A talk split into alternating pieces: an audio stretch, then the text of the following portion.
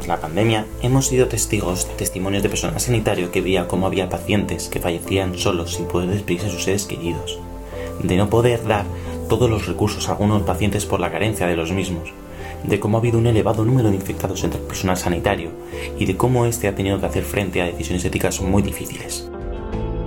Hoy más que nunca podemos ver cómo la bioética es una parte trascendental e imprescindible de nuestra profesión.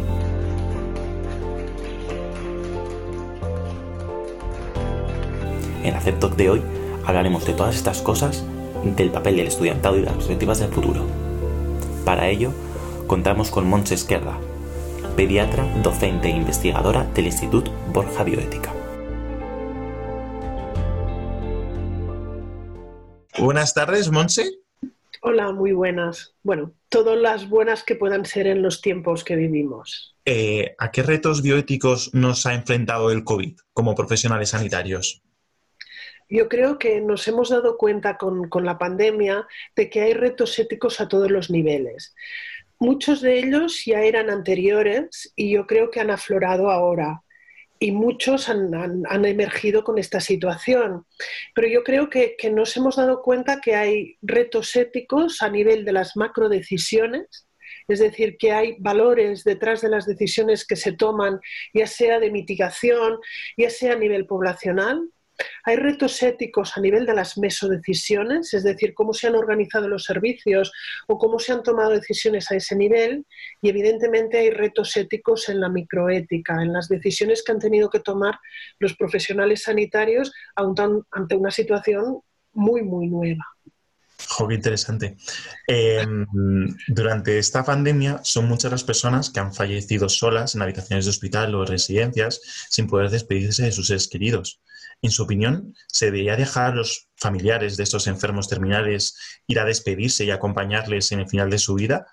¿Y cómo ha cambiado o crees que va a cambiar el proceso de duelo? Yo creo que la bioética sobre todo nos puede ayudar a ver qué valores hay detrás de cada decisión.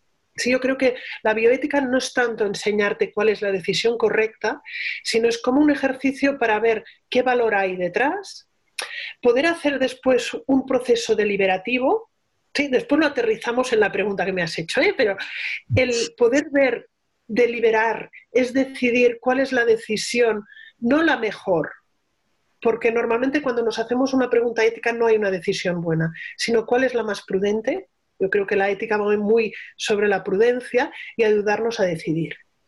En lo que comentas, hay que ver qué valores hay detrás.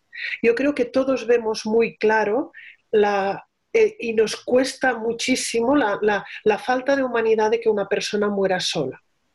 Cuando balanceamos el qué hay, qué valores hay en dejar a las personas solas, nos encontramos ante una situación que también ha sido muy nueva, que es decir, si no hay suficientes equipos de protección, ni siquiera para los familiares, podemos dejar a las familias acompañar a una persona con COVID con un riesgo altísimo de infectarse, aunque esa persona quiera y diga, no, no, yo prefiero asumir este riesgo y estar al lado de mi padre o de mi madre, es un riesgo enorme, sobre todo en los momentos en el que el sistema estaba altamente tensionado. No estoy justificando el dejar a morir a personas solas porque yo creo que es de las peores situaciones que se ha vivido en el COVID, pero hay que ver también que hay otros valores detrás. Por eso yo creo que durante unos días, no, sé si llegaron a semanas, ante la escasez de, de, EPIs, de, de equipos de protección, los propios sanitarios no tenían equipos de protección, es hasta qué punto lo puedes destinarlos a los familiares para que puedan acompañar. Por eso es, es intentar ponderar buscar cursos intermedios. Un curso intermedio aquí es intentar de todas maneras que los familiares puedan estar acompañados, aunque sea de forma telemática, aunque sea entendiendo que eso no puede sustituir la presencia. Y a partir evidentemente del momento en que hay disponibilidad de EPIs, en que tenemos equipos suficientes, evidentemente las personas deben acompañar a sus familiares. Si es cómo ponderamos valores a partir del momento en que hemos dispuesto de más, más EPIs, con todas las escasez que sigue habiendo, ¿eh? cómo esto puedes, va cambiando según lo que tenemos. Claro, yo creo que para los profesionales que han vivido estas situaciones de personas en final de vida sin acompañar, no solo para los familiares va a ser un duelo, para los profesionales también, porque son situaciones durísimas. Entendiendo que eh, son de riesgo de duelo complejo, sí, pero no quiere decir que sea un duelo complejo. Está claro que esta situación nos ha puesto situaciones muy complejas. Por ejemplo, un estudio de la Sociedad Española de Medicina Interna dice que el 52% de los internistas eh, se han enfrentado a conflictos éticos. Eh, ¿Cómo se han afrontado estos conflictos de manera inmediata por el personal sanitario?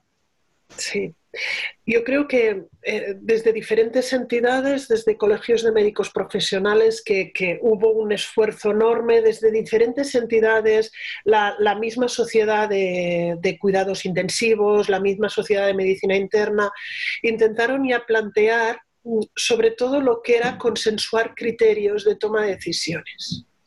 Porque los criterios de toma de decisiones, quizás los que han sido más conocidos han sido las priorizaciones. Pero tengo la sensación que no ha habido tantas priorizaciones como la Vox Populi comenta, sí que ha habido muchas, algo que tampoco estábamos muy acostumbrados, que eran las adecuaciones de esfuerzo terapéutico. Las adecuaciones de esfuerzo terapéutico se pueden realizar ahora pero eran las mismas hace seis meses.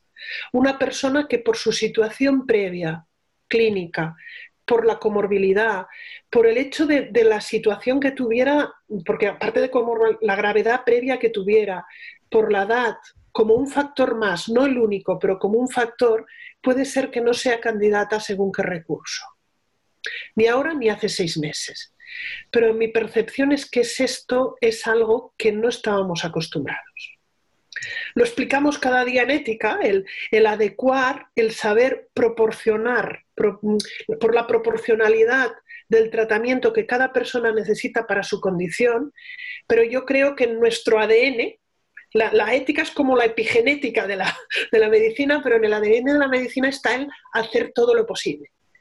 Y nos cuesta mucho entender que hacer todo, todo, todo lo posible podemos estar haciendo daño la adecuación de esfuerzo terapéutico yo creo que si la tuviéramos ya más inserida en nuestro día a día, no hubiera costado tanto.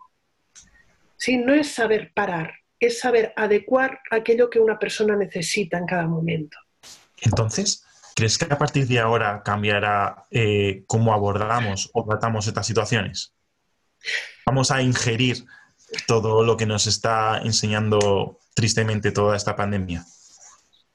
Yo creo que para hacer un cambio debes incorporar cosas distintas o conocimientos distintos. No hay cambio de modelo, porque de hecho la bioética es un cambio de modelo. Es que hablamos de una medicina milenaria, paternalista, a una medicina basada en el respeto a la persona, su propia decisión, en el saber parar. No hay cambio de modelo sin incorporar nuevos conocimientos, nuevas habilidades y nuevas actitudes refiero, si no cambiamos, no va a cambiar nada. Y no es solo conocimientos, lo que comentaba antes, saber poner los nombres adecuados en bioética es importantísimo. Saber reconocer qué escenario estás en cada momento. Pero también nuevas habilidades. La bioética requiere mucho la, participación del paciente y eso requiere estar muchísimo más formado en saber compartir información, y nuevas actitudes. y a mí siempre, si me dejan elegir, digo que la primera, a pesar de dedicarme en parte a la formación en bioética, siempre digo que lo primordial es la actitud, el cambio de actitudes. Y quizás esto sí que nos lo ha traído COVID. Y respecto a estos sanitarios, a largo plazo eh, se está hablando de las repercusiones psicoemocionales, tanto en la población, por una parte, como en, el, eh, como en los profesionales sanitarios que han tenido que hacer frente a estas decisiones, a esta a esta, toda esta situación dentro de los hospitales y, y con la alta tasa de fallecimientos y de otras complicaciones mm, como la trombosis y todo eso. Entonces, ¿cómo podemos hacer frente a estas repercusiones psicológicas y emocionales? ¿sí? Yo creo que los sanitarios han, sufrido cuatro sobrecargas, no, no, solo la emocional. Una es la física. la pandemia ha representado un sobreesfuerzo físico, en horarios, en carga de trabajo, con lo que hay una parte ya la primera que van a necesitar descanso. Aunque sea algo tan sencillo como esto y buenos cuidados, ya veremos cómo se puede proveer. La siguiente sobrecarga ha sido cognitiva. Yo creo que ha representado, es una enfermedad nueva, el saber cómo tratarla ha representado un esfuerzo cognitivo enorme. La cantidad de webinars, la cantidad de discusiones por grupos de WhatsApp que tenías quizás congelado, el grupo de WhatsApp de tus compañeros de promoción, que quizás hace años que casi no, nadie decía nada, y unas discusiones sobre el uso de corticoides o no. Es, un sobreesfuerzo cognitivo importante que se suma al físico, un sobreesfuerzo emocional y un sobreesfuerzo ético. Hay un término que llamamos el distrés moral, cuando has estado en situaciones que tú no consideras correctas, pero has debido realizarlas. Y aquí la situación que comentábamos antes de atender pacientes solos, dejarlos solos después de la consulta es un distrés moral. Para estos dos últimos, tanto distrés moral como psicológico, hay estrategias. Hay diferentes artículos, podréis ver algún link que os envío, sobre diferentes posibilidades. Uno de los que más me gusta es Rosenberg, un pediatra oncólogo, ya, ya tiro para la pediatría, que hablaba que debemos construir resiliencia y la resiliencia por sí sola no llega. Construir resiliencia implica ser activos y activar estrategias de afrontamiento personales, qué es lo que me va bien a mí para mi gestión emocional. No es lo mismo para todos, ni se puede simplificar, pero conocer qué me va bien para mí. Estrategias sociales, si es necesario grupos de ayuda mutua, grupos Balin en los sanitarios, para poder compartir no solo el impacto emocional, sino el moral. Y estrategias comunitarias, sociales, más allá, que Rosenberg habla más en, sensación al sentido. ¿Qué sentido tiene la profesión para mí? ¿Qué sentido tiene después del COVID? ¿Ha cambiado o no ha cambiado? O al contrario, como hay personas que han recuperado el sentido de la profesión después de la pandemia. Y nosotros como, como, futuros profesionales sanitarios, como futuros médicos y médicas, eh, ¿cómo podemos formar al estudiantado para poder afrontar este tipo de situaciones o conflictos éticos en el futuro como profesionales. Actualmente tenemos eh, prácticamente todas las facultades de medicina de España tienen una asignatura de ética mínimo a lo largo de la carrera, pero siempre hay esta, eh, un aumento de la parte, sobre todo teórica, respecto a la práctica y, puede haber ciertas carencias en, todo, en todo esto. ¿Cómo, ¿Cómo podemos formar a los futuros profesionales? La primera parte yo creo que es muy importante ser consciente de esa necesidad, porque como comentas, venimos de una situación muy carenciada. Lo que damos en clase, la parte teórica, tengas tres créditos, uno y medio o seis, queda absolutamente diluido en la práctica diaria. Normalmente el aprendizaje de la ética es por currículum oculto. Tú acabas aprendiendo actitudes, formas de comunicar, formas de realizar un consentimiento informado no por lo que te han explicado en ética, sino por lo que ves y vives en las prácticas. Con lo que hay un desbalance enorme, hay una fractura entre lo que es lo que explicamos en clase y la realidad. Yo soy asistencial y la vivo esta fractura. ¿eh? No, es que, es decir, yo a veces estoy explicando algo en clase que cuando tengo que aplicarlo con el resto de compañeros cuesta muchísimo. Yo creo que este gap, esta fractura, lo primero que debe reconocernos es la necesidad de la ética, porque sin ética no hay profesión. Seremos técnicos magníficos, seremos técnicos maravillosos, pero no seremos profesionales. Si el saber reconocer que detrás de todas nuestras decisiones hay valores y cómo gestionamos estos valores. Y después, pues podemos buscar, por suerte, hay mucha formación posgrado. Ya. Sí. Y también tirando un poco hacia esta falta de, mm, de docencia ética, se ha documentado en muchos estudios que estudiantado sufre erosión ética a lo largo de la carrera. Vamos perdiendo empatía. ¿Y cómo podemos hacer con estos estudiantes para combatirlo? Y nosotros como estudiantes, ¿qué podemos hacer? Y también qué pueden hacer las instituciones, la facultad y los docentes para que esto no ocurra. Sí. No, yo, me encanta esta pregunta porque precisamente ahora estamos en un tema de si va a haber una prueba de acceso a medicina o no. No sé si lo conocéis. Ah, yo ya me he manifestado muchas veces contraria a una prueba porque yo creo que es una concepción de que las capacidades de la persona o los rasgos de personalidad son fijos e inmutables. Al contrario, alguien de 18 años tiene una enorme capacidad de ser moldeado. Y el hecho de la erosión ética nos demuestra que puede ser moldeado, al contrario, a peor. ¿Sí? Debemos reconocer que parte de la erosión ética es una protección. Cuando tú tienes que afrontarte a las personas ante una situación de enorme sufrimiento, tienes que afrontarte a dar una mala noticia, tienes que ir ante una persona y comunicarle que quizás le queden días de vida, o incluso tienes que entrar a un quirófano, tienes que poner una cierta distancia. Si eres demasiado empático o eres demasiado sensible moralmente, no vas a ser un buen médico. Entonces, hay que entender que la erosión ética es una cierta protección para poder hacer ciertas acciones que son dolorosas. Pero el problema es que si nos alejamos demasiado, perdemos también la capacidad de conectar con el otro. Hay un concepto que llamamos la distancia óptima, que es aquella distancia en que no me duele, no estoy tan cercano a la herida, al sufrimiento, que no me provoca dolor. Yo, por ejemplo, como pediatra, a veces has tenido que hacer acciones dolorosas a un niño. Realizar una punción lumbar duele. Y, estás poniendo al niño en una situación, aunque lo intentes tranquilizar, aunque puedas con la palabra intentar explicarle qué vas a hacer, vas a provocar dolor. Necesitas una cierta distancia, pero si es demasiado lejana, no vas a ayudar a la persona. Por eso yo siempre comento que para todo esto necesitamos estrategias de afrontamiento adecuadas a la profesión, con las que nos traemos de casa cada uno. Lo más normal para protegernos del dolor es que nos alejemos. Si es que, y entonces es cuando nos erosionamos. Deja, sí, de, de molestarnos el otro, deja de dolernos. Pero es que lo contrario también, el estrés empático, que es cuando nos fusionamos con el paciente, tampoco es bueno. ¿sí? Y es un proceso que lo estamos dejando al azar.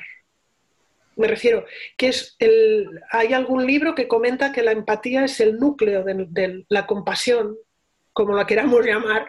Yo creo que son muy cercanas una a la otra, es el núcleo de nuestra profesión y que se genere o no lo estamos dejando al azar. Mucha gente lo realiza correctamente. Mucha gente lo realiza correctamente gracias a muchos tutores que lo realizan fantásticamente. Pero el problema es que lo estamos dejando eh, a un tipo de formación no reglada, implícita.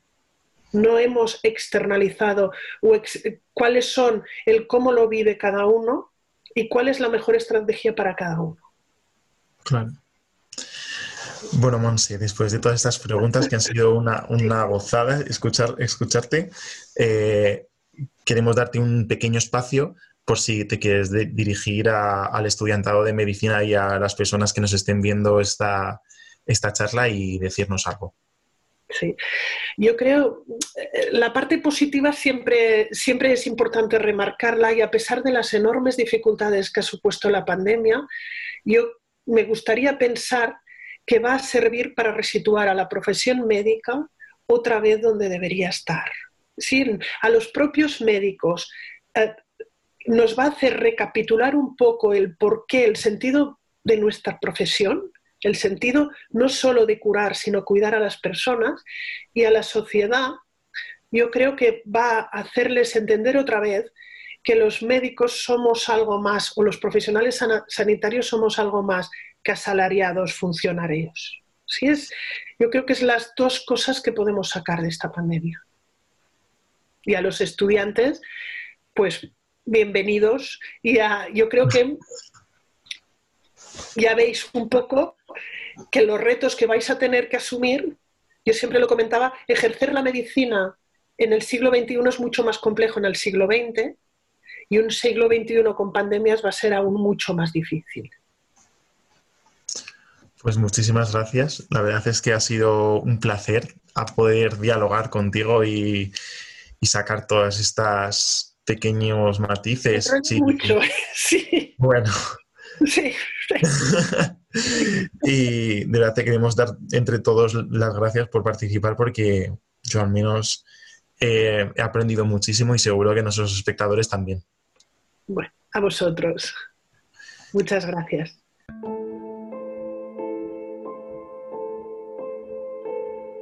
Desde el CEM defendemos que el colectivo médico, las asociaciones profesionales y el estudiantado de medicina tenemos responsabilidad ética y profesional de velar por los intereses de las personas en todo momento. Los estudiantes debemos formar parte activa de nuestro proceso de formación y como futuros médicos estar comprometidos con una atención médica de calidad, técnica y humana desde el inicio al final de la vida.